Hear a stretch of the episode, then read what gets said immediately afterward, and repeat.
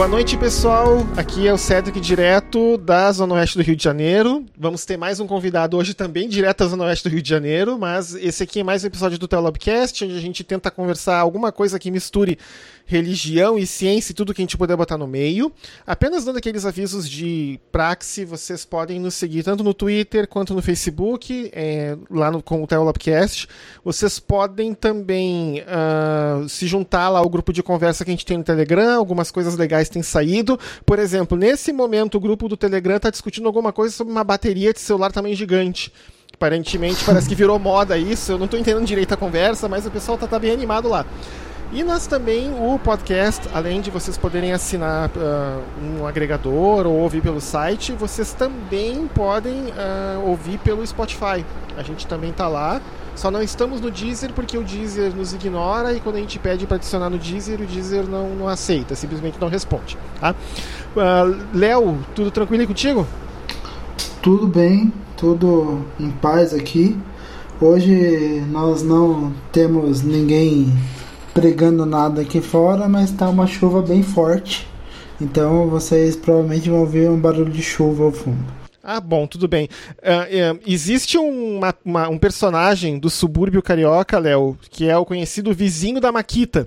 Né? Que é aquele cara que faz a, que faz a obra que faz a obra nos horários mais uh, inconvenientes o possível. Por exemplo, tipo, sábado, 6 horas da manhã, tu tá lá dormindo, daqui a pouco começa a ouvir a maquita do cara lá cortando uh, lajota para fazer, para dar arrumada no banheiro que ele tá há dois anos consertando e nunca termina aquela obra, né?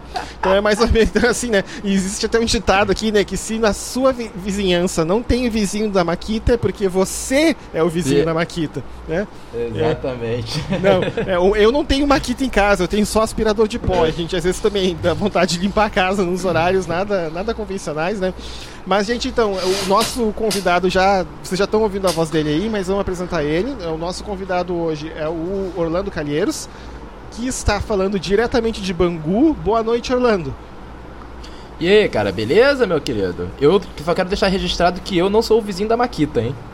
Isso aí, ótimo. É sempre é um bom, é um bom momento, né, pra gente, né, se livrar de qualquer pendência legal, né, fazer uma declaração ao vivo, né, e isso fica gravado isso. pra posteridade. Tá certo. Essa vergonha eu não dei pra minha mãe não, cara. Isso. Essa vergonha não. tá bom. Orlando, tu quer se apresentar, falar um pouco sobre a tua trajetória de vida? Tu falou antes ali, tava falando, a gente tava conversando antes do episódio de conversar que até vender casa você vendeu. Quer falar, falar um pouquinho? Ah, cara, eu comecei minha vida jogando como lateral direito num time aqui da minha rua, né? E aí eu fui ficando velho e só consigo jogar como volante hoje em dia. Mas fora isso, nesse meio tempo, assim, como jogador de futebol frustrado, porque eu era muito ruim, sempre fui muito ruim jogando futebol, mas eu fiz uma faculdade de ciências sociais me acabei me especializando em etnologia, fiz meu doutorado em etnologia e estou há mais de 10 anos trabalhando com populações indígenas brasileiras, né? especialmente com o povo tupi-guarani do sudeste do Pará. E, enfim, é isso basicamente, né? Mas se, se, se, se cavucar, vai achar mais coisa, vai achar mais coisa. E aí eu sou fotógrafo. Não, tá, ok. Uh, antes da gente entrar no, no, eh, no, assunto do episódio, uma vez que a gente tem um outro morador da Zona Oeste do Rio de Janeiro, eu preciso tirar uma dúvida que me atormenta há tempos, que eu já ouvi várias vezes de várias pessoas, uma lenda urbana ou uma história que teria ocorrido num baile funk da, do Furacão 2000, que nesse baile o diabo em pessoa teria aparecido no meio do baile e teria causado um problema, deu confusão, que teria sido por causa disso que a mãe loira, né, famosa Verônica Costa. Se bem que agora a Verônica Costa já é vó, né? Ela é a avó loira do funk Nossa. agora. Né? Assim, o, o, o, Jonathan da nova geração já é pai, né? Já faz uns anos. já, já é... Ele já é a velha geração agora, né? Ele já é a velha geração, exatamente. Então, então, então dizem que foi por causa dessa história do, do diabo ter aparecido no, no baile funk que a Verônica Costa se, se, virou evangélica, etc, etc. Vem cá, isso tem um pé de verdade ou é tudo fake news, Orlando? Cara, então, tem um pé de verdade sim, cara. Tem um pé de verdade sim, mas a questão toda é. Assim, a história que eu sei, e assim, e eu tenho até testemunhas de fato, pessoas que me contam disso, né? É que aqui perto de, aqui perto de casa tinha o baile da Vila Vintém, né?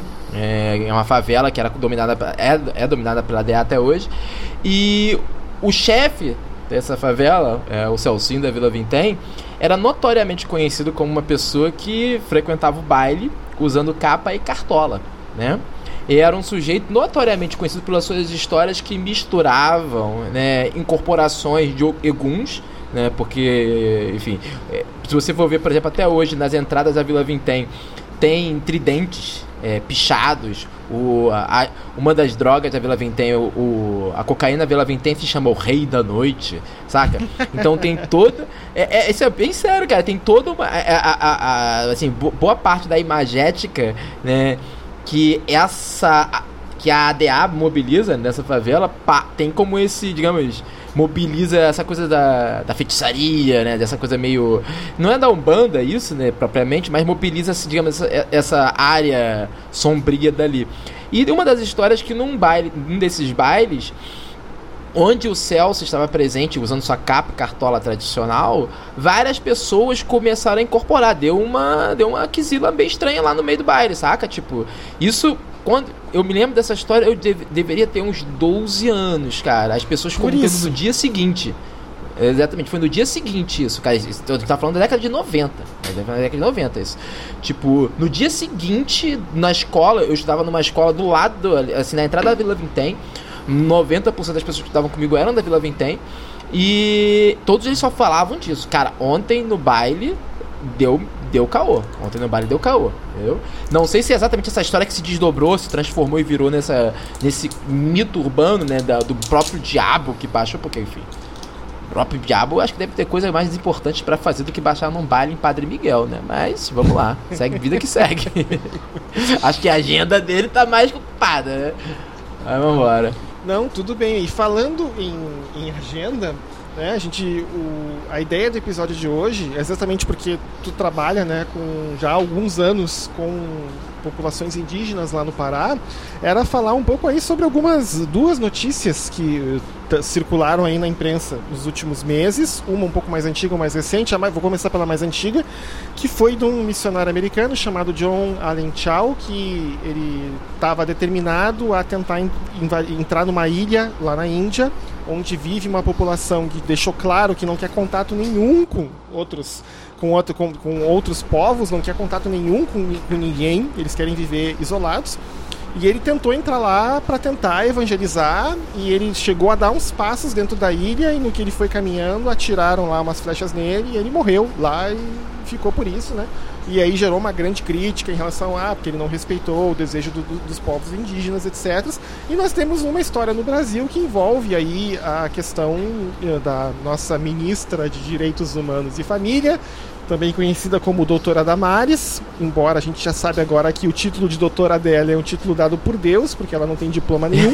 em relação... falar, Deus que deu. Tipo Deus o Monza velho do meu vizinho ali, foi Deus que deu. É, né, né, você tem, né, ministro com diploma dado por Deus, você tem ministro que diz que fez negócio em Yale que não fez. Não, tá, tá, tá ótimo, né, essa, essa, esse, esse line-up, né, do governo atual.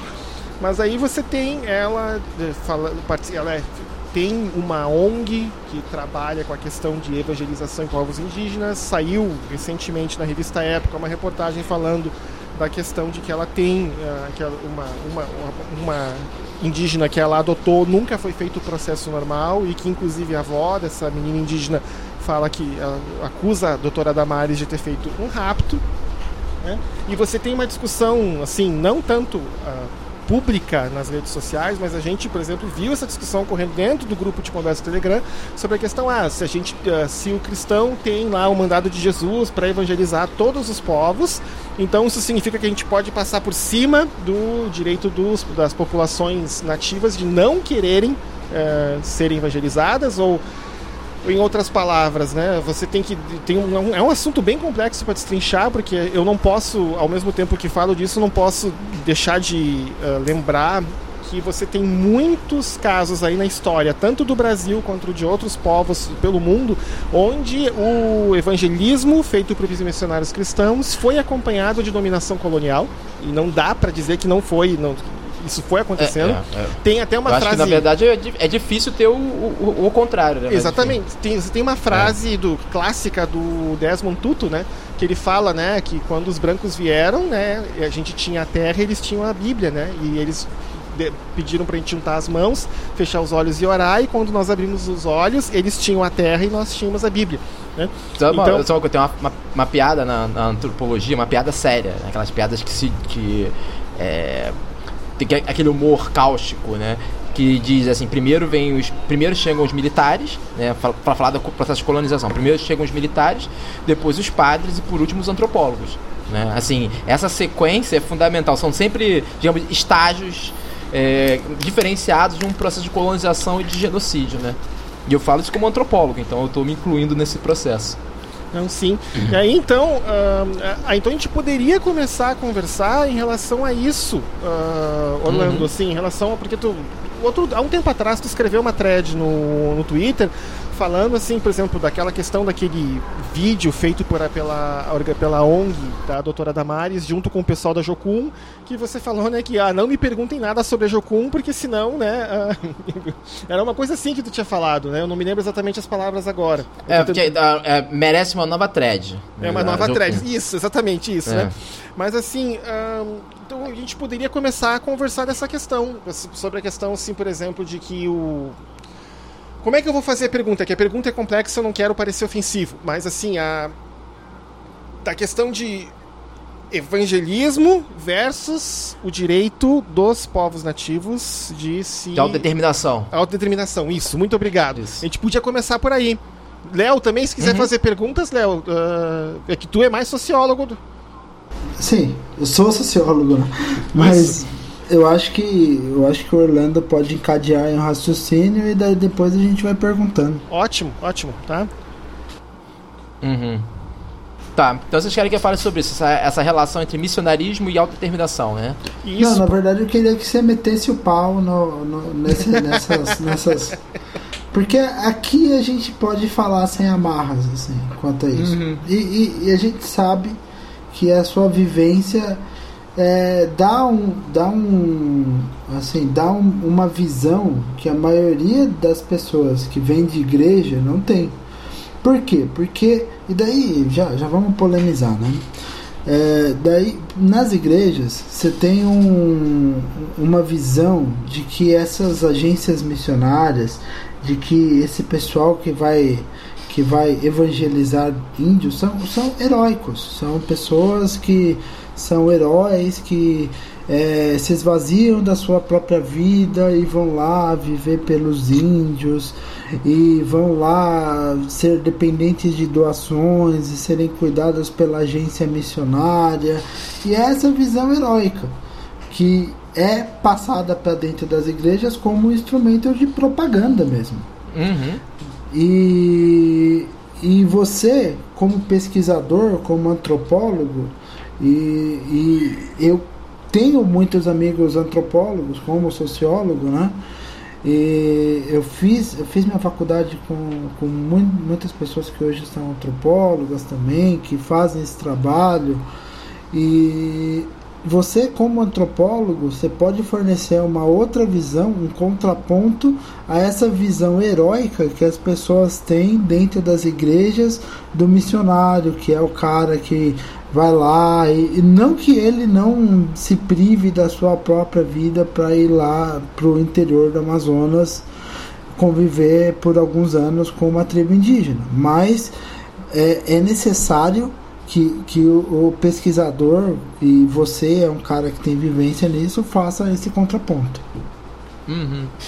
Então, é, tem uma frase que o Pierre Clastre cita no A Crônica do Gente de Guayaquil né, quando ele fala que ele chega numa aldeia e ele começa a, a falar, uma, uma aldeia axé, que era a população com que ele trabalhou, e ele começa a tentar a falar com as pessoas, as pessoas não têm muito interesse nele, as pessoas respondem a pergunta dele de maneira difusa, e aí ele começa a lembrar, assim, ele começa a ver que existe uma incapacidade de tradução ali, porque naquele momento ele tinha se deparado com um grupo de axé, né, de, de Guayaquil, que ainda não estavam fragilizados pelo contato em larga medida. E aí ele lembra de uma frase do Metrô, né, do Alfred Metrô, que foi um dos mentores dele, junto com o Levi-Strauss, que ele fala assim: para se estudar uma sociedade é preciso que ela esteja um pouco apodrecida.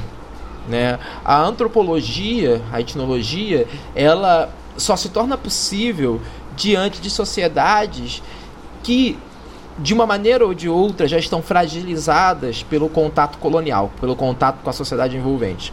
Né? Eu estou falando da antropologia aqui, mas o mesmo poderia ser dito né, dessa, da missão né, dos missionários. Porque, de uma maneira ainda. É, não, eu não vou passar pano para antropologia, né, porque, enfim, a, a etnologia, a antropologia também tem todo um hall de atrocidades que ela cometeu, né? Assim, ainda que venha aos, ao longo dos últimos anos, para usar a palavra do momento, né? Fazendo autocrítica, né? Tentando se descolonizar, tentando de alguma maneira se colocar politicamente de outra forma junto com essas populações com as quais ela trabalha, das quais ela depende depende, sobretudo, né? Mas da mesma maneira, a, o missionarismo ele se aproveita, né, desse apodrecimento produzido pela situação colonial, né? É muito raro os casos nos quais você encontra missionários que estão junto com populações que independem deles. Né? Por exemplo, no caso da, daquele, do missionário que morreu, né? foi assassinado pela população lá da, daquela ilha próxima da Índia, a gente está falando justamente de uma população que isso, é, é, é uma população que digamos, já, na verdade tudo indica que é uma população fugitiva, né, que já tinha, que já foi submetida a uma situação colonial e escapou, né? E aí o e aí simplesmente decidiu, a gente não quer, a gente quer se reestruturar, a gente não quer ter contato com outras pessoas, porque a gente sabe a armadilha que vocês estão trazendo pra gente, né? O, a, a, missão, ela se aproveita, ela se encaixa justamente nas populações que não estão com esse poder de autodeterminação, né? Inclusive, as missões elas começam a proliferar justamente diante do abandono do Estado dessas populações, né? E aí começa aí, e aí a coisa começa a ficar muito complexa, porque assim, se por um lado as missões essa é, tem um papel que a gente vai, pode ver de, de, instrumento né, incisivo do etnocídio, né? mas por outro lado, elas também de certa maneira, protegem as populações. Né? Essa que é uma questão. É, uma das alternativas infernais da situação colonial. Né? Ou essa, muitas vezes, ou essas populações se sujeitam à ação dos missionários e os aceitam de bom grado, porque muitas vezes eles atuam como médicos, atuam é, ensinando essa população a ler, ensinando, ajudando essa população a se defender da, da, digamos, da sociedade envolvente em alguma escala. Mas, por outro lado, ao fazer isso, essa população também está sendo destruída de outra forma. Né? Então, assim, o missionarismo, e, e, essa, essas concepções, assim, digamos, absolutas de bem e mal, acho que elas é, não são muito eficazes quando a gente está trabalhando com o mundo real, né, com a história real. Né? Então, quando a gente vai falar do missionarismo, a gente está falando justamente de um desses apêndices, né, uma dessas alternativas infernais que a situação colonial coloca. Né? E, e, a missão ela só existe nesse contexto. Né? Por exemplo, no, quando teve. Se você for pegar, por exemplo, o caso dos Ruahan, que é essa etnia que onde a Tini da Tamares, eh, da Damares eh, atuava, os Uruahan tem uma condição extremamente crítica, né? E justamente são populações que estão nessas situações críticas que atraem os missionários. Porque, Sim. assim, é, essa correlação não é coincidência, né? Sim. É, inclusive, falando em, em populações em situações críticas, primeiro contato que eu tive com missionários indígenas foi com um ex-pastor de uma igreja que eu frequentava quando adolescente, que foi para foi para o Mato Grosso do Sul e, e, e uma equipe lá da igreja dele começou a fazer missão junto a, aos índios que alguns anos depois ficaram conhecidos no Brasil inteiro como Guarani Kaiowá. Hum. E inclusive eles eles depois assim depois que esse que esse pastor saiu teve um grupo lá que abriu uma empresa e conseguiu um monte de contratos com o governo federal você deve saber qual grupo é esse hum. e assim é, você que atua com, com é, nas é, na ponta, né, junto, junto a, a, a, a, essas tribos que estão em situações extremamente vulneráveis e, e, e, aí a gente pode até questionar o quanto dessa situação vulnerável é fabricada pelo próprio colonizador em diversos aspectos. Então, é, se, se, então assim você você como colonizador você cria uma vulnerabilidade, deixa esses caras numa situação crítica para fazer com que esses caras sejam mais propensos, inclusive à sua ajuda, porque em alguns casos é uma questão de sobrevivência para eles, infelizmente. E, mas você como como como um sujeito que está lá, que está vivendo isso na ponta, você sabe o quanto que essa atuação também ela pode ser prejudicial.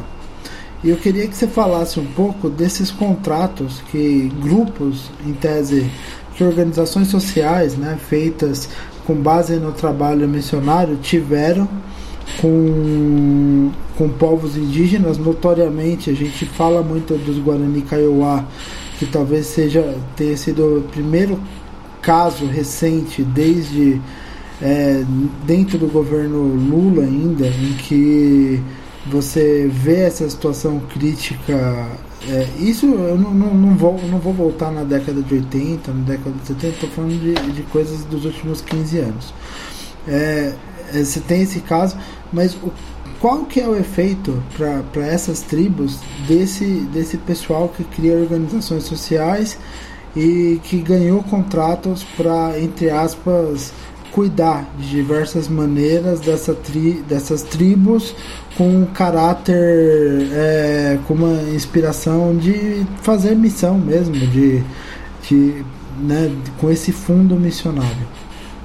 É, o, acho que o caso do Guarani Kaiowá é um caso sintomático, porque os Guarani Kaiowá eles tornaram um símbolo de uma espécie de muita gente só, re, só descobriu que ainda existia índio no Brasil por causa dos Guarani Kaiowá, né? Isso é muito louco, assim. É, é, pra mim que trabalho na área, é, é uma, um, houve o Kaiowá, ele foi, digamos, a, o, o começo, infelizmente, foi para muitas pessoas foi o fim do despertar de uma certa consciência para a ideia de que o Brasil não é só dos brasileiros. Né, de que o território brasileiro é atravessado por uma série de etnias muito diferentes entre si e que estão em uma, situações assim que não estão, por exemplo, vivendo uma situação idílica, né? Estão vivendo pelo contrário, estão ali numa ponta de lança sendo trucidadas diariamente, né? Que o genocídio contra os povos indígenas, e Guarani é o rosto desse processo, né? Que o genocídio dos povos indígenas não terminou em 1500, né? Enfim, e o essa coisa que você fala dos contratos que várias dessas organizações ganharam, né? É, isso é muito comum pra, na área da saúde. Né? Muito comum, por exemplo, de que é, organizações. É, como é que se chama? Né? Neocip, não? Como é que Isso, é? Organizações sociais. É, tem as OCIPs e tem as organizações é, tem, sociais. Assim, que, uh, porque justamente no vácuo, na esteira, de, uh, na esteira do assim, no vácuo do, da falta de cobertura do governo, né, várias vezes foram os missionários que mantinham algum tipo de cuidado médico mínimo com essas populações. Né? Levava uma enfermeira, levava, enfim, um dentista, alguma coisa.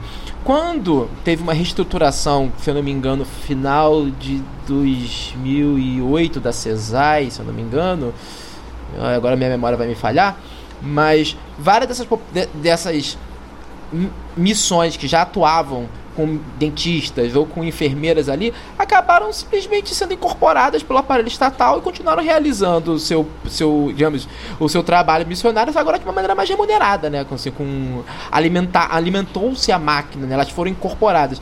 Inclusive porque, assim, esse é um outro dado importante, várias dessas... É, assim, eu não vou falar disso porque eu não quero ser processado. Isso é uma questão fundamental. Já, já fui muito, enfim, é, é, hoje em dia, então, é, tá bem difícil, né? Se a, gente, se a gente levar em consideração que essa galera tá virou, digamos, o dono da Secretaria de Direitos Humanos, né? Então é, fica cada vez mais complicado falar disso. Mas o que acontece é que várias dessas missões, elas não chegam nos indígenas, elas não pulam de paraquedas no meio dos indígenas, né? Assim, Sim. elas têm todo um aparato, e aí isso contradiz um pouco aquele discurso que você falou heróico, né? De que eles chegam lá lutando contra tudo e contra todos, vivendo situa uma situação de privação em nome de, de uma causa, de uma missão, né? Mas várias dessas, dessas ONGs que chegam ali, elas têm todo um aparato econômico, né? Toda uma um respaldo institucional para poderem chegar lá previamente, né? Então, assim, por exemplo, a Tine da, a Tine da, da, da, da Maris, ela inclusive contava com conseguiu quando aquele vídeo aquele famigerado vídeo por exemplo né aquilo conseguiu circular com uma velocidade que você começa a desconfiar de que sabe pessoas estavam recebendo para fazer esse tipo de coisa, né? Mas além disso, eles sempre tiveram ligações com poderes locais. A gente está falando enfim, de cidades, para muitas pessoas que vão. Na verdade, imagino que 99% das pessoas que vão escutar isso aqui são pessoas que moram em pelo menos grandes centros urbanos do Brasil, né? Mas para muitas pessoas, assim, se você for ver lá, Lábria, é, São Domingos do Araguaia, são cidades cuja a, a estrutura estatal é precária, né? Então, em muitas dessas cidades, os missionários acabam rapidamente se tornando uma força econômica importante, né? E logo, é assim, esse domínio financeiro logo se torna um domínio político. Então a coisa vai se desdobrando ao ponto de que é, esses, esses contratos que eles ganham para continuar essa obra, vamos colocar assim, na verdade é uma consolidação, só apenas, sei lá, uma formalização de algo que já estava acontecendo, né? Pelo contrário, agora eles começam a ser financiados com a máquina pública, né? Esse é, enfim. Não, que eu sim, o às vezes, por exemplo, enquanto eu estava acompanhando, né, especialmente dentro de pessoas que, que, estão, que são cristãs e falando, e falando dessa questão de que pode, não pode, aí uma pergunta que vem é a seguinte: ah, então, mas se não pode lá fazer isso, então o que, que a gente vai fazer? Né? Aí você falou no momento ali que são poucos os casos que você vê de uh, missionários né, tentando uh, fazer alguma coisa né, junto aos povos indígenas, que acaba não sendo nesse esquema. Né? Você chegou a conhecer. Proselitista, né? É, proselitista, assim, você chegou a conhecer algum caso quando, do lado do pessoal que você trabalha lá no, no Pará? Zaqueara. Os Zaqueara são evangélicos, né? Os Zaqueara são evangélicos. O... E assim, só deixar uma coisa clara. Eu não sou contra índios se tornarem evangélicos. Muito pelo contrário. Eu acho que justamente os povos têm direito à sua autodeterminação. Esse é um ponto fundamental para mim. Então, se indivíduos indígenas ou até mesmo como aconteceu entre os Aikiwara, um povo em uma decisão conjunta optar por se converter, né? Eu sou totalmente a favor disso. No caso dos Aikiwara tem uma história, enfim, é, eu acompanhei isso, tive a sorte de acompanhar isso quando eu cheguei lá, o processo estava começando a acontecer de que um ex-cacique deles, vou dar um termo horroroso, que um ex-cacique cacique é um termo horroroso, né, mas é um ex, que eles chamam de Murirecotareté, né, o chefe de verdade, é, que estava doente em Marabá, ele se converteu pra, na Assembleia de Deus e ele levou a boa nova para o Zaquiwara. Ele fundou uma igreja e lá dentro os Zaquiwara fundaram uma espécie de versão muito própria do, do evangelho, né? assim, uma, uma, uma relação muito própria com aquilo.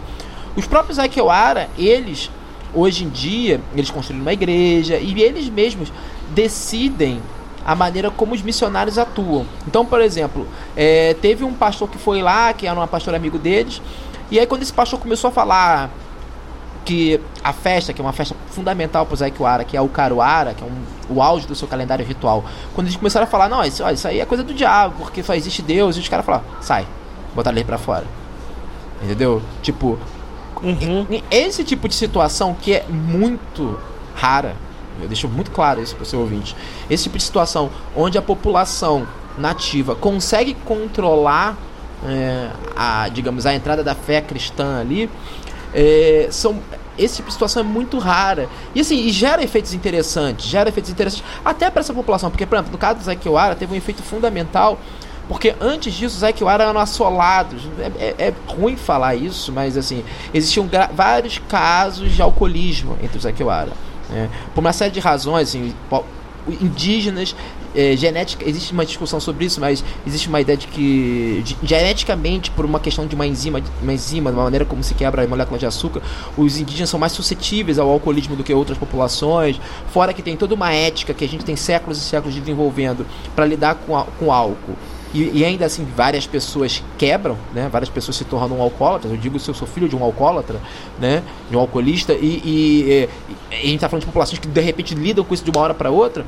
Mas assim, os Aikiwara conseguiram, por meio dessa, dessa conquista das, que eles chamam do, do sangue do, da, da sangue de, de Jesus, da fala de outra hora de Jesus, por meio dessa conquista eles conseguiram se libertar né, conseguiram se curar desses, de, de, desse alcoolismo, dessa doença que, de feitiço que eles chamavam que, que os atravessava. Então, isso é uma experiência positiva. Os Aikiwara, mas os Aikiwara são um processo muito raro. O que geralmente acontece é justamente isso missionários que chegam em, em aldeias que trazem, que se aproveitam, né? Ainda que não, eu não estou duvidando aqui da, do caráter dessas pessoas, não estou duvidando aqui de que elas estejam, tenham de fato boas intenções, né? Mas é, o que está acontecendo na prática, elas estão se aproveitando de uma situação de fragilidade dessas populações, né? De um genocídio lento, que essas populações estão sendo vitimadas, e começa a oferecer uma certa mitigação. Olha aqui, eu trouxe remédios, olha aqui, eu trouxe educação, olha aqui, eu trouxe um monte de benefícios que o Estado deveria estar trazendo. E a única coisa que eu peço para vocês é que vocês adotem a minha fé. Né? E nesse processo de adoção de fé, muita coisa se perde e algumas, e algumas dinâmicas violentas intestinas começam a ser criadas. Né? Existem alguns trabalhos que mostram como isso vem funcionando em algumas populações. Então, você é, teve falando muito dessa dinâmica, Orlando, que, que é, é uma dinâmica que, que é bastante curiosa, porque o missionário ele chega lá, ele, ele não vai é, espalhar a sua fé, ele vai espalhar o que é a sua versão da fé com o hum. conjunto de regras que ele traz, às vezes de ambientes é, totalmente legalistas e que talvez não, não tenham nada a ver com a, com a vivência da, daqueles grupos daqueles grupos indígenas por séculos. É, uhum. o, que, o que eu quero entender assim é esses caras que chegam. É, eu sei que existem treinamentos nas agências missionárias a respeito, mas eu não sei o teor desses treinamentos porque eu nunca, para falar a verdade, eu nunca me interessei por eles. Mas esses caras que chegam, é, eles chegam com algumas missões. Então, além da questão da conversão, muitos deles chegam com a missão, por exemplo, de é, traduzir a Bíblia Sagrada para o povo local. E daí é, você ensina as pessoas a ler e escrever com o texto da, da Bíblia Sagrada. É, além disso, ele, eles têm, têm missões ali de é, esta, estabelecer contatos para que depois venham outras pessoas prestar outros tipos de trabalho. E eu já vi casos em que, por exemplo, é, existia um missionário lá e a missão ela acabava sendo entre aspas, né, considerando o objetivo da, da, das pessoas que iam, que era o proselitismo, que era a, a, a conversão da confissão daqueles indígenas, uhum. é, é, que eles foram tão bem sucedidos naquilo que aquilo virava um, uma espécie de, é, de marketing, e daí outras pessoas da igreja eventualmente iam lá, passavam 10, 15 dias, que bonitinho que a tribo toda se converteu, esse tipo de coisa. Uhum. Né? Eu imagino que aconteça bastante. É, minha pergunta, considerando todo esse cenário, é, é você, você chega a perceber nesses, nesses caras que, que vão lá para as aldeias indígenas um, é, que esses caras tenham conhecimento de antropologia, que eles buscam entender a realidade das aldeias, que eles buscam entender as organizações sociais que você tem dentro das aldeias, ou eles já chegam assim é, com o único objetivo de compreender as fragilidades da, daquele, daquele pessoal e preencher aquelas fragilidades para, como você mesmo disse, é, é, oferecer em troca uma fé específica para esse, esse povo. Tem um trabalho, né, uma tese de doutorado defendida no Museu Nacional pelo Miguel Aparício, justamente sobre o Zuruahã, é, mostrando justamente como foi feito o processo de tradução bíblica, como os, os missionários é, da Jocum traduziam a Bíblia para o Zuruahã. Né? Tem um trabalho também da Aparecida Vilaça mostrando algo semelhante que aconteceu entre os Wari né, de Rondônia. O por que, que eu estou falando desses dois trabalhos? Porque eu acho que tem dois momentos. Né? Tem um primeiro momento em que é, é, é esses que talvez sejam, digamos, os primeiros contatos com essas populações, no qual os missionários, eh, talvez, vamos chamar assim, da fase mais heróica, né? a fase original, cara, eles estão lá aprendendo a língua, né, que é uma das questões mais. Você vai ver, por exemplo, boa parte do, das. Como é que chama? Da, dos inventariados linguísticos foram feitos por missionários. É. Então, ele, a primeira coisa que eles buscam é compreender a língua, compreender a cosmologia daquela população, justamente para encontrar ali uma correspondência por meio da qual eles vão poder posteriormente traduzir a Bíblia, porque tem toda uma questão, vocês são cristãos entendem mais disso do que eu, porque enfim, eu nunca tive esse referencial na minha vida, eu fui de ateu para macumbeiro, na verdade eu nasci macumbeiro, ateu, depois macumbeiro de novo. Então, esse aspecto nunca, enfim, mas parece ter uma questão com o Apocalipse, todos têm que ouvir a palavra de Cristo, né? Isso. Tem uma questão que você tem que tornar a palavra Isso. acessível para todos. Então, é, senão Jesus não volta. Isso, é. Então, o. Porque seria injusto, né? Com as pessoas que não puderam ouvir. Isso, o... exatamente. É, o, o, então o primeiro passo para eles é justamente isso, né? Tornar a palavra de Cristo acessível para essa população. Então isso inclui aprender a língua e posteriormente é, aprender a língua, a cosmologia que essa língua encerra e encontrar correspondências que possam ser, digamos, aproveitadas para você poder oferecer para essas populações o, o, o texto bíblico. Isso classicamente a gente passa por isso quando você vai ver, por exemplo, as missões, e aí a gente está falando já da história do Brasil, de como, por exemplo, toda a leitura, boa parte da leitura que nós temos hoje em dia, da, que a gente aprende na escola, né, sobre as cosmologias, é, sobre as antropologia tupis da costa, a ideia de que Tupã é um deus, saca? Tudo isso, na verdade, são as traduções é, empreendidas pelos missionários, pelos freios Frei Capuchinho, Capuchinos, os jesuítas, quando eles chegaram aqui, não foram jesuítas primeiro, depois o Capuchinho foi, que eu já estava numa banca sobre frei, sobre justamente a ação de um Frei Capuchinho entre os Ticuna. Mas enfim, esses processos, né, de você encontrar uma correspondência cosmológica que vai te permitir passar a palavra de Cristo é clássico. Né? por exemplo, é muito comum nas cosmologias tupis a presença de um grande dilúvio, né, que dizimou a primeira humanidade. Isso automaticamente, muito rapidamente, se transforma numa história sobre Moisés. Não, Moisés era do monte. Noé, era Noé. Moisés? Noé. Olha, eu sou, eu sou um Moisés fracasso depois. cristão, cara. Não tem problema. eu sou um fracasso em termos de cristianismo, pessoas, desculpem. Mas o. Mas perguntar pra minha história de Oxalá, a gente vai de trás pra frente aqui. Mas o. O ponto é, assim, rapidamente se encontram essas conversões. Então isso exige dessas pessoas um certo esforço antropológico, vamos colocar nesses termos, né?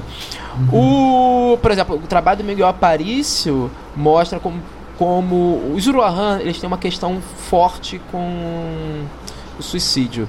É, Para quem não sabe, as populações indígenas brasileiras têm uma taxa de suicídio quatro vezes maior do que a da população envolvente. Né? Nossa, da nossa taxa de suicídio. As, as, pessoas que mais se suicidam no Brasil não são os homens negros.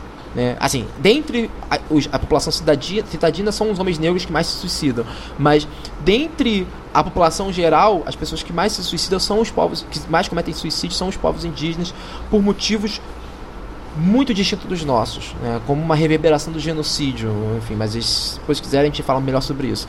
É, boa parte do, da tradução empreendida é, pelos missionários entre os Uruahã falava exatamente disso. Por exemplo, eles fazem toda uma releitura da morte de Cristo como um suicídio para justamente tornar a mensagem acessível aos Uruahã, né? Porque Jesus se entrega, enfim, ele se deixa matar né? Então, enfim, isso tinha como intuito, isso só pode ser feito por quê? Porque já existia um conhecimento da língua, existia um conhecimento da cosmologia Zoroahan, né?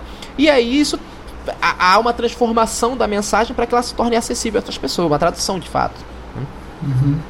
E, aí, só esse, e aí esse segundo momento dessa conversão, né, que vira essa conversão modelo, é justamente essa segunda parte, né?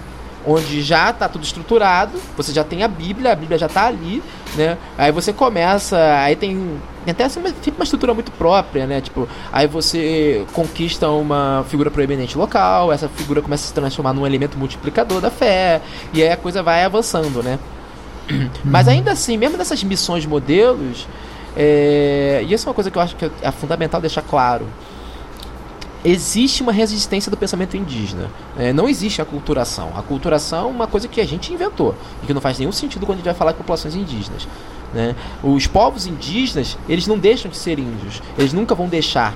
Né? Mesmo quando eles adotam aquilo que nos parece algo muito próximo da, da nossa crença, da maneira como a gente vê o mundo, como a gente entende o cosmos, ainda assim existem elementos menores, elementos que necessita um pouco mais de trabalho para se tornarem salientes que estão envolvidos. Né? A, a, a, maneira como os índios se tornam cristãos é uma maneira muito distinta como nós nos convertemos ao cristianismo. Né? Os índios não são, cristão, não são cristãos como a gente.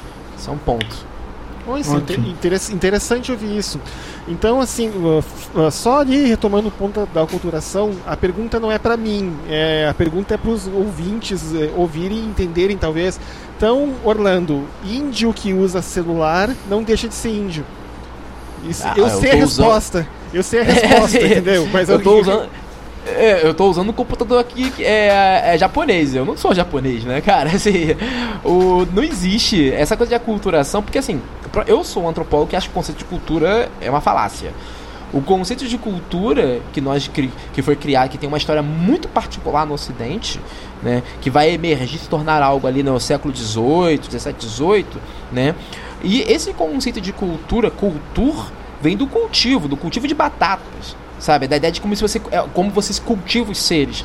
Essa ideia de que as populações humanas se organizam segundo culturas, digamos, é, discretas e que são, digamos, entidades orgânicas, é, é, é, assim, é uma ideia muito ultrapassada. Porque, assim, isso pressupõe, quando você diz, olha, esse povo tem uma cultura, pressupõe que esse povo possa perder essa cultura. Né? Não existe isso. O que existe são predisposições simbólicas, é, predisposições afetivas, que muito pelo contrário vão se transformando continuamente. Né? Então, por exemplo, primeiro que essa imagem de um índio puro, né, que é, é, é, uma imagem fabricada do índio pelado, do índio nudo, que é o Guarani, né, do, da a obra clássica do romantismo brasileiro. Que livro é, chato, essa imagem, pelo amor de Deus. nossa, todo mundo teve isso no colégio, né, cara? Eu tive que ler. Mas, tipo, né, esse, Não, eu vou, é, vou, ser polêmico. Iracema tô... é pior. Ah, Iracema é pior, Olha. sim. É, é, acho que enfim, é uma luta com, é uma luta de foice no escuro, né, cara? Mas o esse índio nunca existiu né? Desde sempre, os povos indígenas estão em transformação. Né? Essa ideia da nudez como um vetor de originalidade, de autenticidade dos povos indígenas é, algo que, é um critério que nós inventamos. O critério que essas populações usam para se dizerem indígenas são muito distintos dos nossos e muito mais precisos. Né? Se hoje em dia, né, justamente, toda parte da militância, do discurso militante passa pela ideia de uma autodeterminação, você poder se autodeterminar, né? Por que, que a gente pode, a gente nega isso às populações indígenas? Por que, que a gente nega a essas pessoas o direito de se autodeterminarem enquanto indígenas? Dizer, ó, ser índio é isso. Né? Não, eu que sou um, um, homem branco que tem que trago comigo toda uma, digamos, todo um, um substrato genocida, etnocida, né, toda a minha academia, todo o meu pensamento, né, do nosso pensamento que nós compartilhamos, é responsável pelas violências que esses povos sofreram, e a gente vai imprimir a eles uma segunda derrota e dizer: vocês não são mais indígenas. Isso é uma de uma violência, e não é só uma violência simbólica, né, porque é uma violência que se desdobra num elemento real, uma violência real. Boa parte das violências cometidas contra os povos indígenas tem como base a ideia de que essas populações deixam de ser indígenas, né, então por isso tem, não tem mais direito a ter a terra, não tem mais direito, em, sabe, enfim, são Aí começa a surgir toda aquela forte de estereótipo, vagabundos e sei lá o que. Mas enfim. É que isso é vendido como se fosse uma coisa boa, né, Orlando? Por exemplo, tem aquela frase clássica do senador do meu estado, Lazier Martins, né? Nossa. Que ele diz, né, né que, né, oh. quantas pessoas, né, que eram índias, né, e melhoraram de vida e deixaram de ser índios. É uma coisa assim que ele diz, né?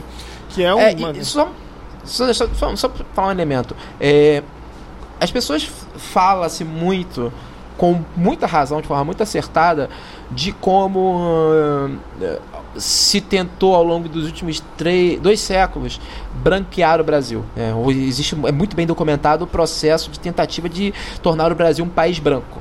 Né? E, inclusive importando pessoas da Europa. Né? Esse processo era simbólico, né? era real, trazer pessoas da Europa e que se aliava com um genocídio contínuo da população negra e um processo simbólico de apagar a história dessas populações os, os indígenas sofreram isso, e aqui não, não, não há uma disputa de. Não, que o ouvinte fique claro para o ouvinte que não há uma disputa de tragédia, né? o que, que, é mais importante que não é. Eu, eu, acho que, enfim, pelo contrário, as duas são, na verdade, as duas mostram a faceta terrível da civilização ocidental, né?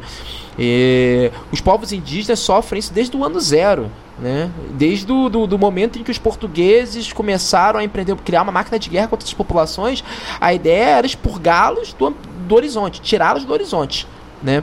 Então, seja por meio da, da incorporação forçada, e aqui eu estou falando estupro sistemático de mulheres indígenas, né? e sua conversão em brancas, né?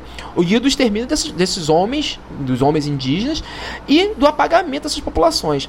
Um efeito disso é justamente essa ideia muito presente de que a identidade indígena, né, o ser indígena é algo em vias de desaparição contínua. É, essa ideia de que alguém pode deixar de ser índio, por exemplo, está presente, sei lá, desde, sei lá, desde que Dom João chegou no Brasil. Entendeu? Isso existe prova, documentação mostrando isso.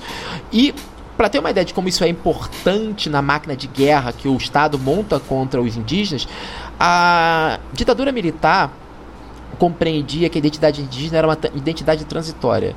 Então, começou-se a criar processos de assimilação forçada dessas populações. Não é à toa que esse discurso reaparece né, no governo de agora.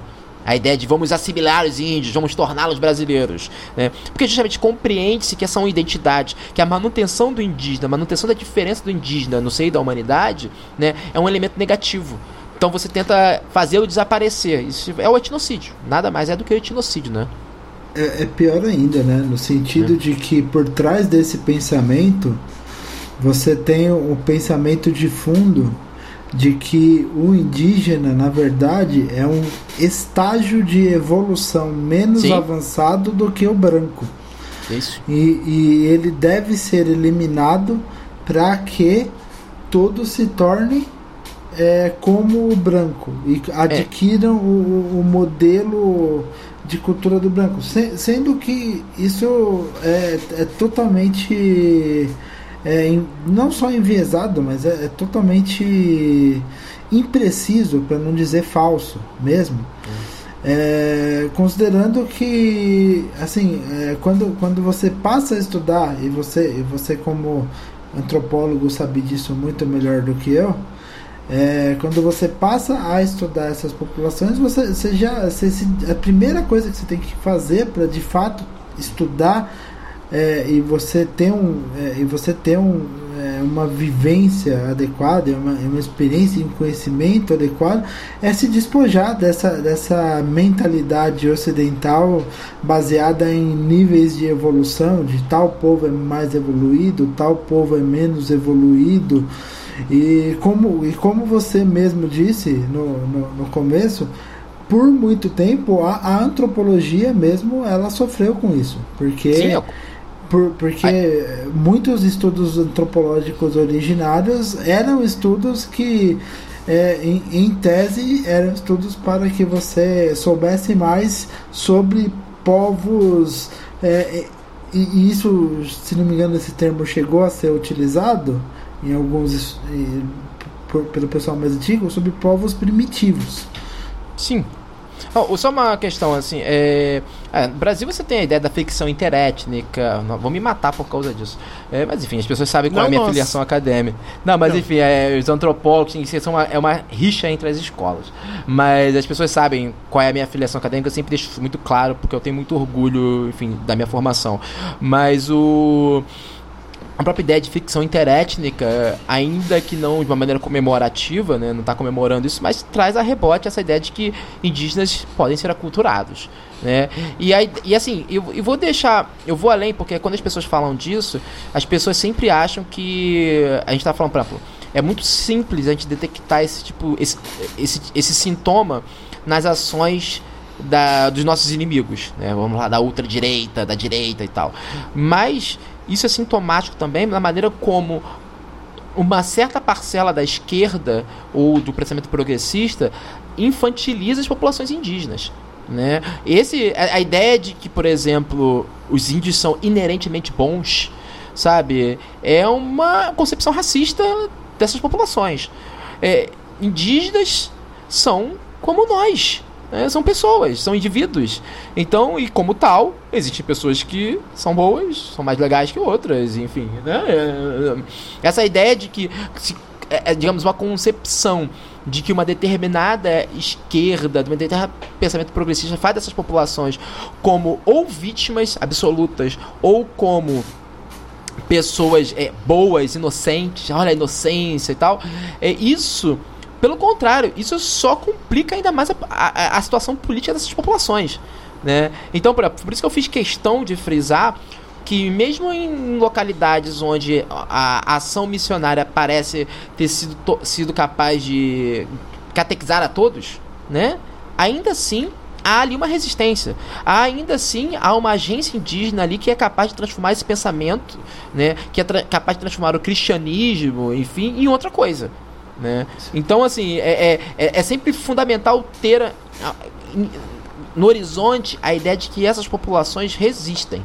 Né? Que eles são indivíduos como nós, né? ainda que não sejam como nós, ainda que, é, digamos, seu substrato filosófico, enfim, suas pulsões sejam muito distintas das nossas, né? mas eles são tão adultos, são tão, digamos, é, é, porque, é porque é muito louco você ter que defender isso, né? De que uma pessoa, de que um homem adulto indígena Sim.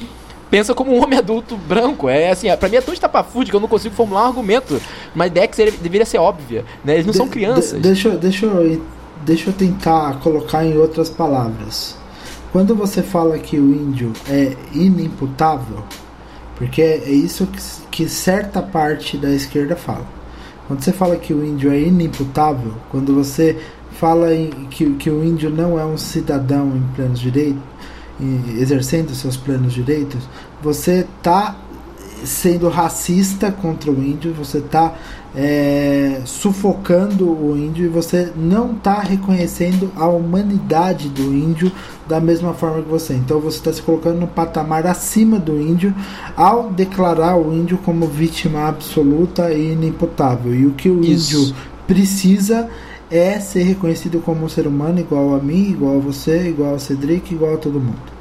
É, só uma, uma questão. Então, é, isso leva a várias. Primeiro que, assim, deixa claro para os ouvintes é, de que a figura do indígena inimputável, ela praticamente desaparece da Constituição em 1988, né? Junto com a tutelagem do Estado. O índio se torna cidadão de direitos.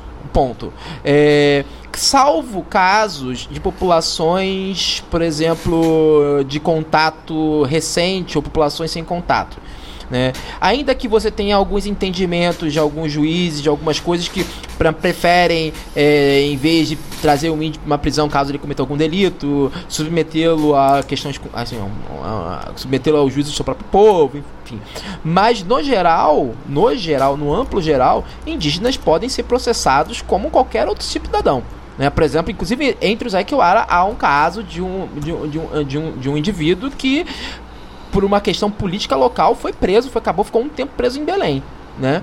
Então, uhum. isso não é uma questão. É, isso é fundamental lembrar para o ouvinte.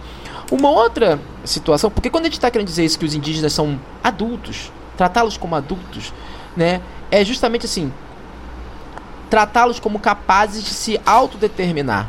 Isso que é um ponto importante. Eu acho que há na esquerda como um todo uma necessidade de tutelagem. A, a, a esquerda quer sempre tutelar alguém quer tutelar os pobres, quer tutelar o favelado, quer tutelar o indígena, né? Ela quer sempre encontrar alguém para tutelar. A, a, uma esquerda que escuta, que é capaz de olhar para o outro e falar assim: o que, que você acha disso? Ainda é algo muito raro. Ainda é algo muito raro. No caso dos indígenas, então, é justamente isso que eles demandam o tempo inteiro. O tempo inteiro. Né? De chegar e escutá-los. Mas essa ideia de que eles não são capazes de se autodeterminar, por exemplo, tá na origem dessa discussão da Tine sobre a intervenção do Estado para prevenir casos de infanticídio. Né? Como se essas populações não fossem capazes de se autogestionar a respeito do assunto, dessa falácia. Vamos deixar bem claro sobre isso, né? Dessa invenção que, enfim. A ideia é justamente torna, trazer à tona esse sentimento difuso de que as populações indígenas são é, infantis, são incapazes de se organizar, incapazes de se autodeterminar, mas a, se aproveitar disso de uma outra forma. Então esse sentimento difuso de que os indígenas são como crianças assola tanto a direita quanto a esquerda, né? E, a, a, e, cada uma a seu modo e é ruim falar isso, mas enfim, é uma verdade amarga, mas cada uma a seu modo tenta tutelar o índio por conta disso, né? Eu tenho uma pergunta, Léo, se, se eu não, te, não estou te interrompendo. Não, não tá me interrompendo. Não, então, uh, Orlando, eu escuto alguns podcasts lá de fora uh, e tem um que é de um ex-missionário da Jocum. Eu acho que o nome dele no inglês é Failed Missionary, né? Ou né, missionário que falhou, uma uhum. coisa assim.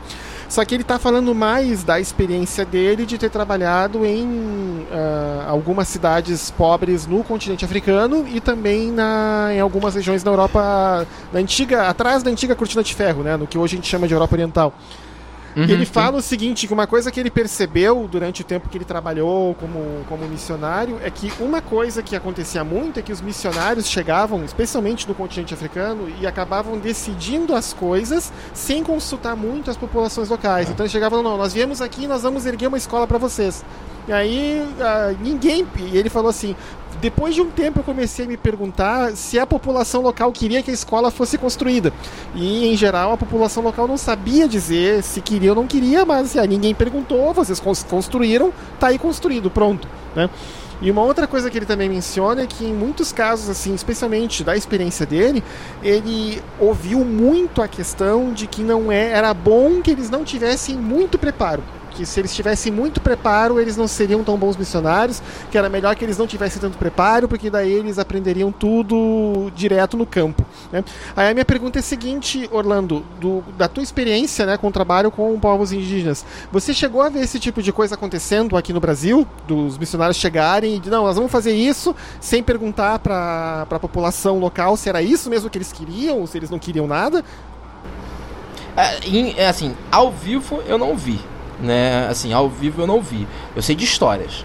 É, assim, historicamente eu sei assim é, tanto de missionários evangélicos quanto de missionários católicos é, Frei Caputinho, Capuchinos o, jesuítas enfim é, eu, no campo assim meu trabalho de campo com, com o Isaac Wara o que eu vi foi justamente o contrário mas não por conta dos evangélicos, né? Dos missionários evangélicos. Muito pelo contrário.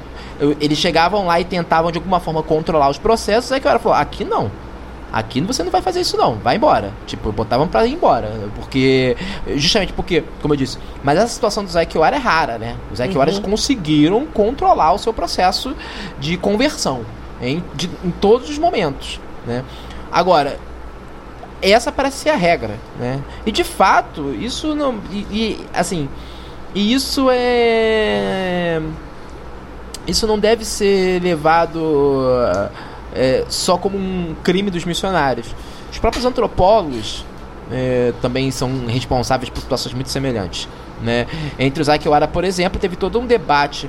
É, porque os Aikiwara eles, eles têm uma estrada, a BR-153, que corta a terra indígena no meio que era antiga OP2, foi aberta durante a Guerrilha do Araguaia e tudo mais, enfim, não vamos entrar nesse aspecto. É, por essa BR passa uma linha de alta tensão, né? Essa linha de alta, a minha linha de energia, não a linha de alta tensão. É, não se deixava entrar energia elétrica dentro da aldeia, mesmo passando na porta da aldeia, porque existia o laudo de uma antropóloga dizendo que isso ia criar a culturação na aldeia, né? Só que os Akiwara lutavam, ficaram anos lutando para ter energia dentro da casa deles. Anos, anos. Então, assim, nesse processo, a voz do Zequiara, assim, hoje em dia eles têm. Eu, eu, meio que cheguei junto com a luz elétrica lá, né? Mas o. Nesse processo, os Zequiara eles não eram ouvidos. Sim, porque existia uma antropóloga que dizia que não, eles podem não saber, eles podem desejar isso, mas isso não vai ser bom para eles. quem sabe o que é bom para eles são eles mesmos, né? Assim, é, o direito de autodeterminação é fundamental, independente de quem. O máximo que. E aí vem da minha posição enquanto antropólogo, né? E um antropólogo, homem branco, enfim. É, a nossa posição lá, minha posição com a militância política com o Zé Kiwara e a maneira como eu milito com o Zé Kiwara ao meu lado é servir de intérprete. Né? Interpretar para eles, olha, isso que vai acontecer é isso. Se vocês tomarem essa decisão, talvez tenham essas e essas consequências. Né? Eu explico para eles. Né? Da maneira que, assim, é da, da maneira mais aberta possível. Inclusive, assim, hoje em dia, é, isso. Eles têm pessoas lá muito mais capacitadas para isso do que eu. Digo indígenas mesmas, né? É, mas meu papel lá sempre foi esse, assim, chegar para eles, olha, o que, que vocês preferem? O que o Estado está oferecendo para vocês é isso, isso, isso, tem essa possibilidade, ó, vocês querem fazer escola, a gente pode ir no Ministério Público fazer isso. É, eu não posso chegar para eles e falar, vamos fazer uma escola? É isso que vocês querem? Vamos fazer uma escola? Vamos fazer esse projeto aqui? Não, assim, eles chegam até mim, olha, a gente quer fazer um projeto de tal coisa. Eu falei, beleza, ajudo vocês com isso. Entendeu? Só que eu sei que essa posição não é exatamente uma posição.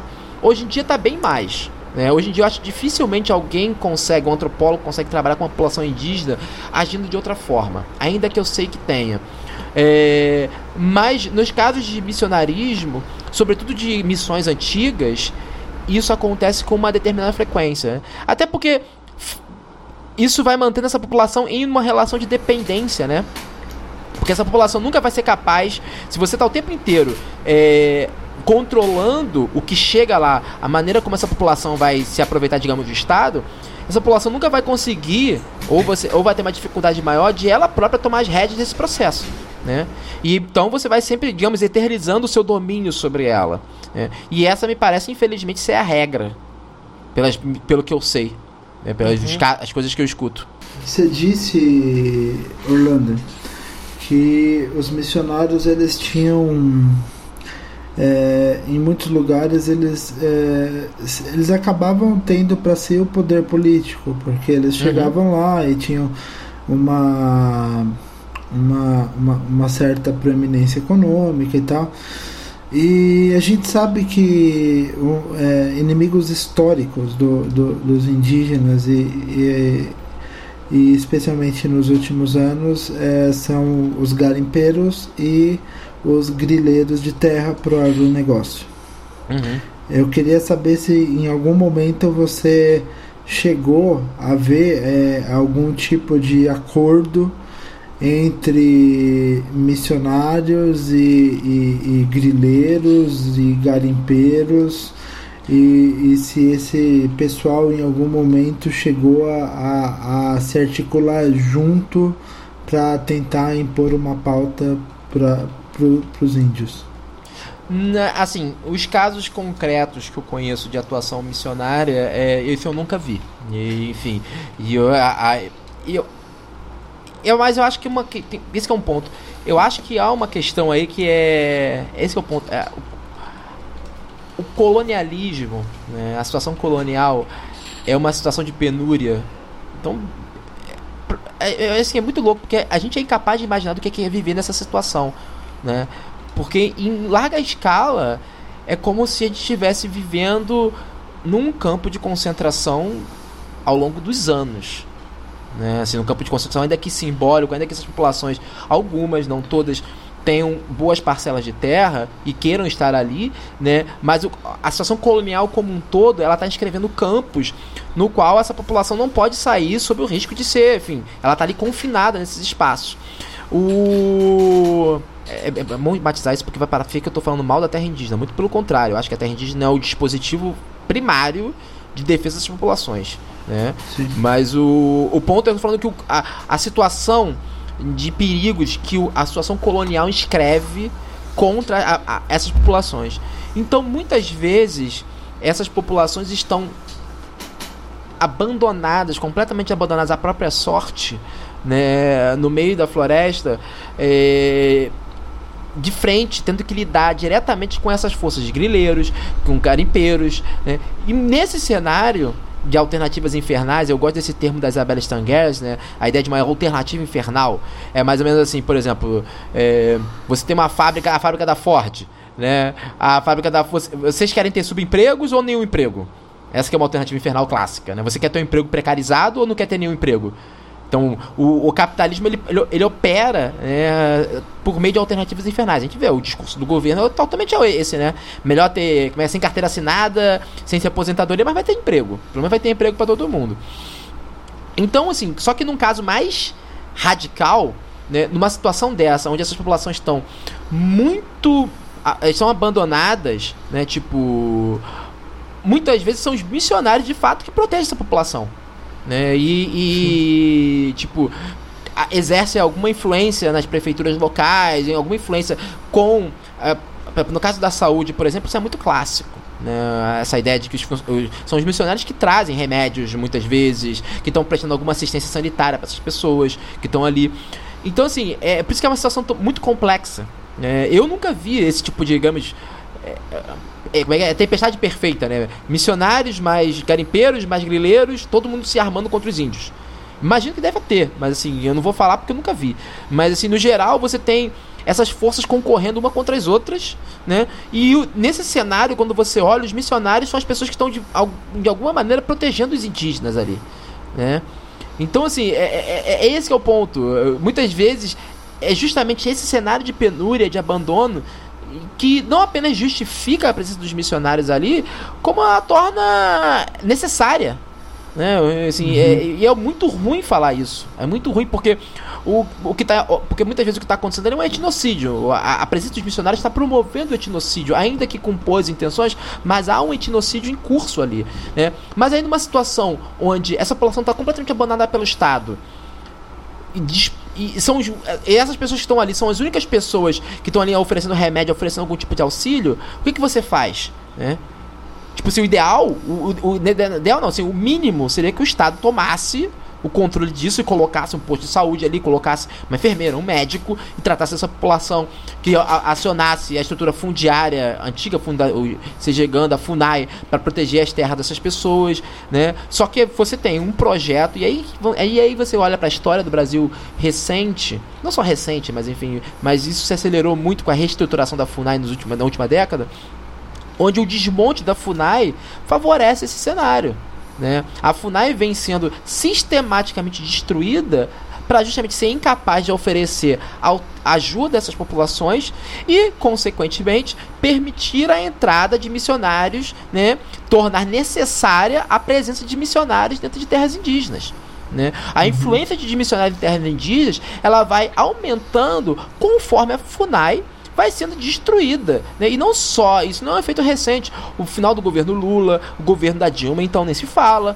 Né? E isso é um problema muito sabe, é, é, é, isso é uma coisa muito pesada. A maneira como a FUNAI foi sendo desestruturada na última década, né? A, a extinção dos chefes de posto, né? A, a, como é que é? a concentração da FUNAI nas capitais. Então tudo isso favorece a presença de missionários. Torna, eu não vou dizer que favorece, torna necessário. Isso que é o pior, uhum. né? Torna necessário que os missionários estejam ali, porque senão, do contrário, as populações vão vai acelerar ainda mais o processo de genocídio das populações. Então, assim, eu nunca vi isso, só que eu acho que essa estrutura no qual os missionários aparecem como uma entidade necessária né, de proteção dessas populações também é, como é, que é, é consequência de um projeto colonial. Sim. Esse é o ponto. Né? Tipo, a consequência de um projeto colonial de pauperização e destruição das populações. É, eu acho que assim, isso, isso daí tem, tem um aspecto negativo é, pro próprio missionário, pro próprio sujeito que vai lá, porque coloca nas costas dele uma responsabilidade que não deveria ser dele. É, no sentido de que, como você bem disse, se o Estado tiver, fizesse a provisão adequada de saúde, de educação, de serviços públicos, se, por exemplo, se ajudasse a formar um posto de saúde em que o médico e os enfermeiros são da própria aldeia, por exemplo, que seria uma situação ideal. É, se, se, o Estado fizesse tudo isso, talvez a demanda pelo missionário não, é, é, como fornecedor de serviços não seria tão grande. E daí... O poder do missionário seria menor, né? Tenta a ideia. Esse era o ponto fundamental também. Sim, né? sim, é. sim. Sim, porque, porque assim, o, o missionário ele, ele, ele acaba ele acaba ten, tendo muito poder, assim, a ponto da gente chegar em casos extremos, é, como o que, a gente, o que a gente viu da, da, da ministra, que se, assim, quando a pessoa chega a ter poder para achar adequado pegar e, e, levar uma criança da tribo sem registrá-la adequadamente como em um processo de adoção e sem voltar, então a gente vê que a coisa está muito, muito exacerbada. Né? E, bem, é, eu acho que talvez, e você já chegou, já chegou a falar um pouco sobre isso, para a gente terminar, não sei, você tem mais alguma questão, Cedric? Não, não, eu tô. Eu, eu, eu, tinha perguntas que eu ia fazer que o Orlando já foi respondendo sem eu perguntar, então uhum. eu tô, tô, tô, tô, estou contemplado já. Sim, eu tenho mais duas questões. Manda a primeira ver. delas é, é, assim, simples. A primeira delas é. é para você, assim, você falou que você tem alguns problemas com agências missionárias como a Jocum. Se você não se sentir à vontade de falar sobre esses problemas por medo de processo, tudo bem. Não tem problema. tem bastante. Não tem nada para Vamos tomar minha cachorra hoje em dia. É. mas, mas o que é que eu falo? Minha questão com essas agências missionárias, assim, no geral, é. no amplo geral? No amplo, né? É, o, assim, eu tenho uma opinião de que é a seguinte, é para quem não é, eu apresento um dos meus melhores amigos, né, o melhores amigos, o, Barba, ele é evangélico. Né? Então eu não tenho um, não, não adoto um discurso, não posso, é, não posso adotar um discurso anticristianismo, enfim, ou de condenação dos evangélicos como um todo, porque enfim isso seria totalmente contra qualquer coisa que eu acredito. Então quero deixar isso bem claro. É, eu não sou contra é, a presença pontual é, de missões de pessoas envolvidas com igrejas é, que prestem auxílio às populações indígenas. Isso vai ser muito contestado pelos meus pares. Mas eu, assim, eu, eu, eu tenho que pensar em termos realistas né, da situação brasileira no momento, de que eu não posso ser contra, por exemplo, em situações essas situações de alternativa infernal, né, no qual, ah, então tira os missionários, pronto, tá tudo resolvido, né? Então a, a questão não pode ser assim, né? O problema maior, o problema é o proselitismo. Né? O problema é a ideia, assim, ainda que a presença de missionários nesses locais é, rapidamente possa se converter num proselitismo, até por, por exemplo, uma questão de exemplo, né? Mas é, eu acho que no mundo ideal, e que não é o que acontece, esse que é o ponto fundamental, tudo que eu estou dizendo seria um mundo ideal. Né? A presença de missões que não são que não operam proselitismo, missões comprometidas, por exemplo, em auxiliar a saúde, auxiliar, sei lá, uma, uma situação jurídica para essas populações que não tivesse nenhum comprometimento em passar para ela uma mensagem cristã. Fizesse algo assim por si mesma, sabe? Tipo assim, eu estou aqui ajudando pessoas, sabe? Estou Sim. aqui atuando na área da saúde porque eu quero ajudar pessoas. Eu, a, a, minha fé é uma questão minha, sabe? Eu estou fazendo isso, não vou lá para pregar a palavra de Jesus. Eu estou indo como médico, sabe? Mas eu, me, eu enquanto médico, me, fazer minha malinha e ir lá trabalhar na Amazônia, é isso que eu quero dizer. Melhorei meu uhum. argumento na minha cabeça agora. Então eu sou um médico evangélico, por exemplo. E assim, eu tenho pra mim que minha missão é ajudar essas pessoas. Eu vou lá, pego minha malinha, me inscrevo no Mais Médicos, alguma coisa tipo, vou ver ajudando essas pessoas. A minha fé é minha, a minha fé é minha, e, e é meu direito tê-la, né? É meu direito acreditar que eu, ali eu tenho uma missão com Cristo. Eu acho que isso não é, não é bonito, eu acho que isso deveria até ser estimulado, deveria ter mais pessoas fazendo isso. Né? O problema é que isso rapidamente se converte numa, numa máquina de proselitismo. É, isso que é o problema, esse é o problema estrito. Então, o meu problema com essas agências missionárias é o proselitismo. Uhum. É estritamente a maneira como. E não só, é porque assim, aí porque, porque que.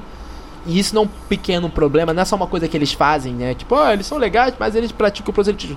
Não, o problema é que toda a máquina deles está voltada para o proselitismo. Sim. É aquilo, né? Assim, não importa o que você faz, se você faz com a motivação errada, tem tudo para dar errado. Isso. É. Eu, assim, é. Porque, por exemplo, é, é, eu seria hipócrita eu dizer assim que eu acho que pessoas que acham que tem uma missão religiosa, é, uma missão religiosa não é o que eu acho que eu tenho, Mas enfim, o porque por exemplo, eu já deixei isso um momento claro, eu sou um bandista, eu sou adepto da Umbanda. E o, o e eu tenho para mim que essa minha defesa das populações indígenas, é, eu tenho uma justificativa religiosa para isso. Né? Tipo, eu dou sentido à minha luta pelos povos indígenas, e não só a minha luta pelos povos indígenas, eu dou sentido à minha militância, né? Uhum. Dentro da minha fé. Sim. O sentido que eu. Porque até porque o tanto de porrada que eu aguento, já fui muito ameaçado de morte, já tive que fugir do Pará, saca? Então, tipo, pra aguentar determinadas coisas, tem que ter fé, cara. Então, assim. Sim. Só que, assim, eu nunca falei de um bando entre os Akiwara sabe? Uhum. Eu nunca falei de Umbanda é, com nenhum indígena. Eu nunca falei de Umbanda quando eu tô, um, sei lá, um coletivo de arte na maré.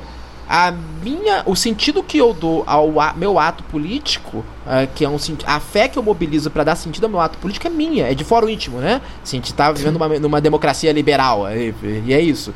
Então, eu não sou contra pessoas que tenham, eh, que deem sentido à sua atividade, à sua militância pelos povos indígenas, ou ao, aos serviços que elas prestam aos povos, aos povos indígenas. Eu não sou contra que pessoas que tenham um, um sentido cristão que atuem assim. Pelo contrário. Né? Eu, o que sou contra é isso, uhum. essas máquinas voltadas para o proselitismo, né? de qualquer falando, Falando em outras palavras, pessoas que vão lá por amor aos indígenas e, e, e independente do que do, da fé que tiverem, estiverem lá fazendo as coisas porque realmente desejam bem dos indígenas, eu acho que amor é um termo muito forte, mas no, é bastante comum dentro do mundo evangélico, né? Uhum. E, é, mas é, que, quem for lá por, por amor mesmo, por, por, dedicação, por querer o bem, da mesma maneira como você quer, quer o bem, como você milita pelos indígenas e, e, e tá lá porque tem uma motivação para isso isso tá ok. O grande problema é, é tentar mesmo. E eu acho que e daí, e daí o seu argumento fez todo sentido, porque a, a partir do momento que a coisa se organiza numa agência com métodos, com é, tu, tudo o que o que o que está inscrito nisso, ela de fato muito muito rapidamente se torna numa máquina de mero proselitismo, de mera de, de uma mensagem que muitas vezes é vazia e não só vazia, mas vai gerar, ao invés de gerar alguma coisa que é legal, uma melhora de vida da, da, das aldeias, da, das pessoas que estão lá, vai gerar muitas vezes um peso um, e, e, essa coisa do colonizado mesmo, né? Hum, é a máquina de conversão. Você monta uma Isso. máquina de conversão. Exatamente. E última pergunta, só para a gente encerrar, talvez a pergunta mais polêmica do dia. Eita, lá vem. É, qual é a sua opinião sobre o Papa Capim? Porra, o Papa Capim, cara. Cara, foda. Porque é, cara, o Papa Capim, ele. ele emula uma, série de estereótipos, né? É, muito negativos sobre populações indígenas, né, cara? Assim. É, mas é, é, é, é como é que é aquilo, né? Assim, como adulto, você sabe que ele estimula um monte de estereótipos negativos com povos indígenas, como o próprio Dia do Índio faz normalmente, né? Que as crianças se vestem de papacapim, né? Uma, ou algo parecido análogo. Mas ao mesmo tempo, de certa instância, ele cria uma simpatia para essas populações, ainda que uma simpatia racista. Mas ele cria uma simpatia. Então, é isso. Ele é... a minha opinião sobre ele é essa, cara. Ele é uma figura que emula uma série de, de, de, de, de, de estereótipos negativos, racistas sobre os povos indígenas, e, e ainda assim estimula uma simpatia racista pelos povos indígenas, né? Tem histórias do Papacapim, eu, eu, eu tô falando isso de, de lembrança, porque, sei lá, deve ter uns... Apesar de consumir quadrinhos de maneira sistemática, deve ter, sei lá, uns 30 anos. Não, 30 anos não, mas que eram de 20 e poucos anos que eu não vejo nada do Papacapim na Turma da Mônica, né? E não sei, talvez tenha algumas, algumas mudanças, né? Mas é muito. Ele opera uma coisa de uma espécie de congelamento pictográfico dos povos indígenas. Né? Todos os povos indígenas viram algo parecido com os tupinambás da costa brasileira. Então, os papacapins são tupinambás, então todo mundo acredita que tudo índio é tupinambá. Acredita que aquilo já não existe mais, ou se existe diferente daquilo, é aculturado. Né? Porque se o cara não tá andando de tanguinha, que tanguinha é aquela? Que índio usa aquela tanguinha, cara? Saca? tipo. É, sabe? É, não tem índio com aquela tanga. Então, se o índio não usa aquela tanguinha, então ele não é um índio verdadeiro. Então, sabe? Esse tipo uhum. de processo tem uns efeitos meio nef nefastos. Pensando melhor, assim, eu acho que ele é muito ruim. eu nunca tinha formulado, formulei aqui on the flow, né? Mas eu acho que é muito ruim. Porque tem esse efeito nefasto. Ele, ele ajuda a estimular essa imaginação que, de contraste, né? Olha, se não é esse índio aqui que eu tô imaginando, então é um aculturado, não é mais índio. Beleza. É isso. Então, tá. É isso aí, cara. Então, assim, a gente tem aquela parte do episódio em que a gente dá recomendações de coisas que a gente viu, filmes, discos, livros, né? E sempre a gente abre um espaço pro convidado fazer um alto jabá do que quiser, a propaganda que quiser fazer, né? Promover alguma coisa do trabalho dele. Então, Orlando, tu quer, eu sei que você tem um outro podcast junto com o Barba. Isso, que é o Benzina no Meão. Na verdade é o Benzina, né? O Meão é um dos programas do Benzina, né? O Benzina, tem Benzina no Meão, Benzina no Verão.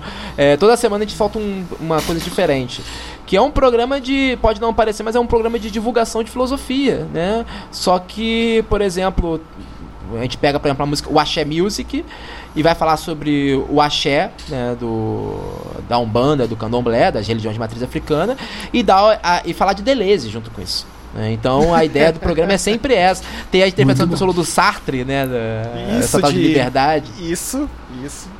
É um clássico é, a, da era de ouro do pagode nacional. Isso, então, a ideia do programa é divulgação filosófica, falar de filosofia e de uma maneira com humor, que muitas vezes pode não parecer, mas a gente tá falando de filosofia de conceitos fundamentais ali. Eu sou, enfim, eu tô falando o tempo quase o tempo todo de Deleuze, Spinoza lá dentro do programa, só que eu não fico falando, isso aqui é o Deleuze que tá falando, isso aqui é o Spinoza, sabe? Tipo, na verdade eu tô usando temas supostamente esdrúxulos pra falar sobre isso, né? Sei lá, a sósia da Bruna Marquezine que não parece com a Bruna Marquezine, sabe? tipo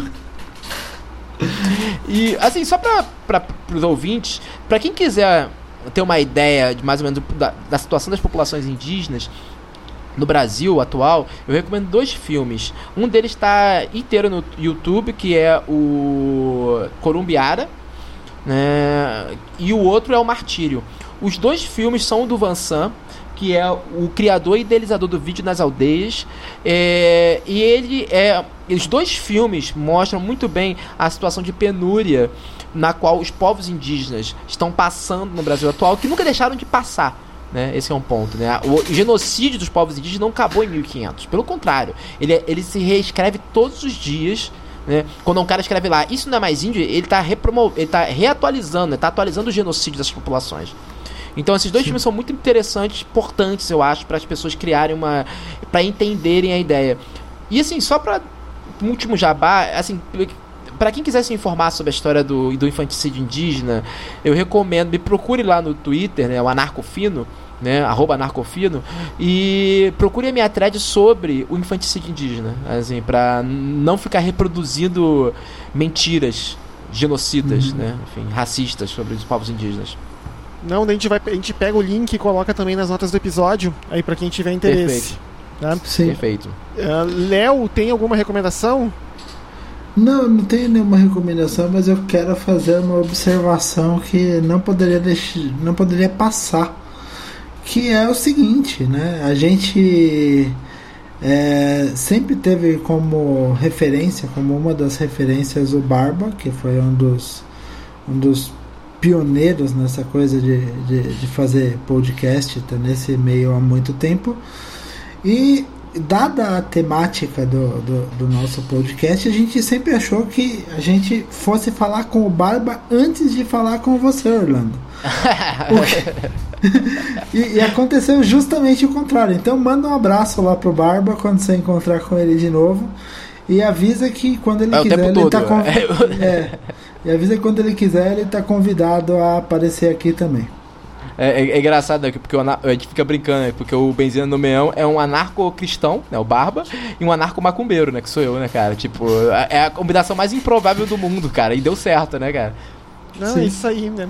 O, Orlando, eu não, eu não tenho recomendações, mas eu gostaria de agradecer pela aula que você deu pra nós aí Sim. sobre algumas questões. Eu acho que vai ser bem interessante. Tem muita gente dentro do meio evangélico que estava precisando ouvir ah, um- um- uma desmistificação de alguns conceitos, especialmente essa questão da aculturação. O pessoal vai, vai botar bastante coisa para o pessoal pensar. Eu go- gostaria de agradecer da minha parte. Ah, e você, Léo? Eu também gostaria de agradecer, Orlando, obrigado, assim, tipo, como o Cedric falou, foi uma, uma aula, você falou muita coisa que eu não fazia a menor ideia, assim, que é fruto de vivência, é fruto da sua pesquisa e isso é fantástico, né? Fantástico a gente conversar com, com pessoas como você que conhecem muito do tema. E só para encerrar, a gente promete que a gente não vai utilizar como trilha sonora desse episódio a música da Xuxa de Vamos Brincar de Índio. Putz, cara, esse aí não. Aquele vídeo, já viu esse vídeo, né? Caraca, cara, meu Deus, esse vídeo é horroroso, cara. Nossa, tenho vontade de morrer Sim. toda vez que eu vejo isso. Caraca. Não, não, não. A gente. Não. Nem gente essa, promete. nem essa, nem Mara Maravilha fazendo cover de Baby Consuelo cantando todo dia era dia de índio. Também não. A gente, Nossa. não, a gente, a gente deixa de. Né, A gente deixa Mas é, bota o. Usem como os Bros, Bro MC, tá ligado? Esse pessoal? Então os Guarani Kaiowá cantam rap. Pô, cara, manda, sensa- manda o muito li- bom isso. Manda o, o link pra nós, onde a gente pode conseguir, que eu boto MP3 na entrada do episódio, com certeza. Beleza, ótimo, né? beleza. Tá bom então. Então, ah, de novo, Orlando, muito obrigado pela participação no episódio. Obrigado por ter aceitado o convite. Eu sei que hoje tu teve, teve um dia bem complicado. Tu literalmente saiu É. correndo da Gávea para ir até Bangu para poder nos atender. Muito obrigado tá, pela Sim. disponibilidade. Pô, eu que agradeço a oportunidade de poder falar disso. Eu acho que todo lugar que eu posso falar disso tem que ser, porque tem que espalhar. espalhar eu não posso ficar falando só pros meus, né? Assim, chovendo Sim. molhado. Como você disse, tem. Eu, eu espero mesmo que tenha muitos evangélicos que escutem isso, saca? E entendam né, o outro lado da questão. É esse que é o ponto, né, cara? Assim, pegando pra pessoas que talvez nunca tinham pensado exatamente sobre isso, só tenham tido acesso a um, um dos, uma das versões, vamos colocar assim, né, sobre esse problema. Não, tá Sim. ótimo, tá ótimo. Então, gente que tá nos ouvindo aí, muito obrigado pela audiência. Se foi mais um episódio do Teolabcast, onde a gente mistura religião, ciência, fé, o que a gente puder botar no meio. E até daqui aos os próximos 15 dias, onde a gente entra com algum outro episódio, conversando com mais alguém maneiraço que nem o Orlando. Boa noite, gente.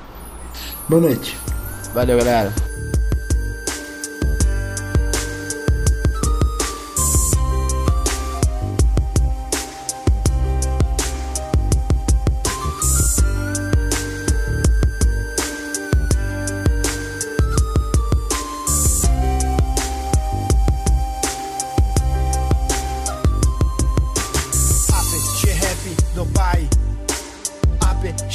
Unye por um.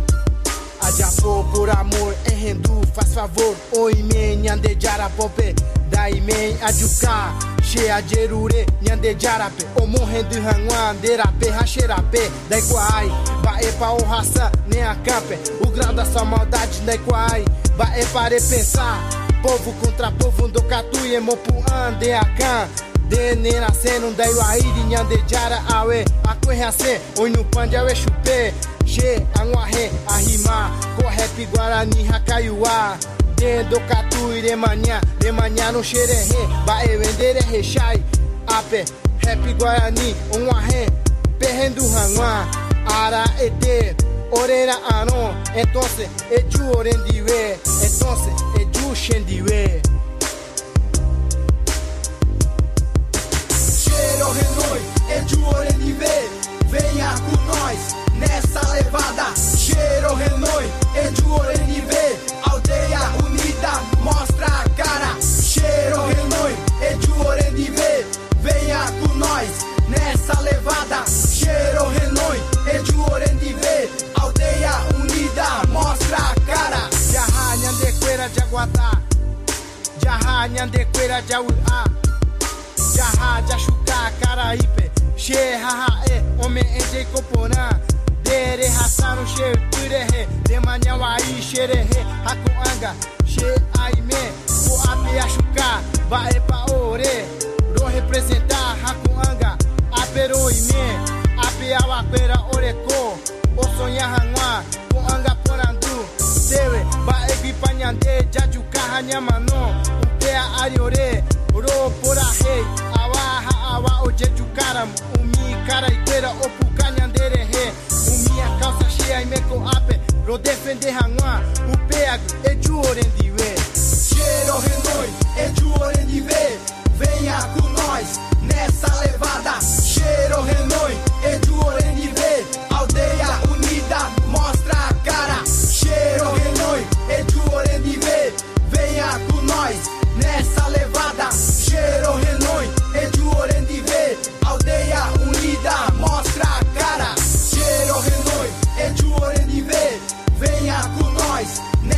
Cevada, cheiro renoi, eduore nive, aldeia unida, mostra a cara. Cheiro renoi, eduore nive, venha com nós nessa levada. Cheiro renoi.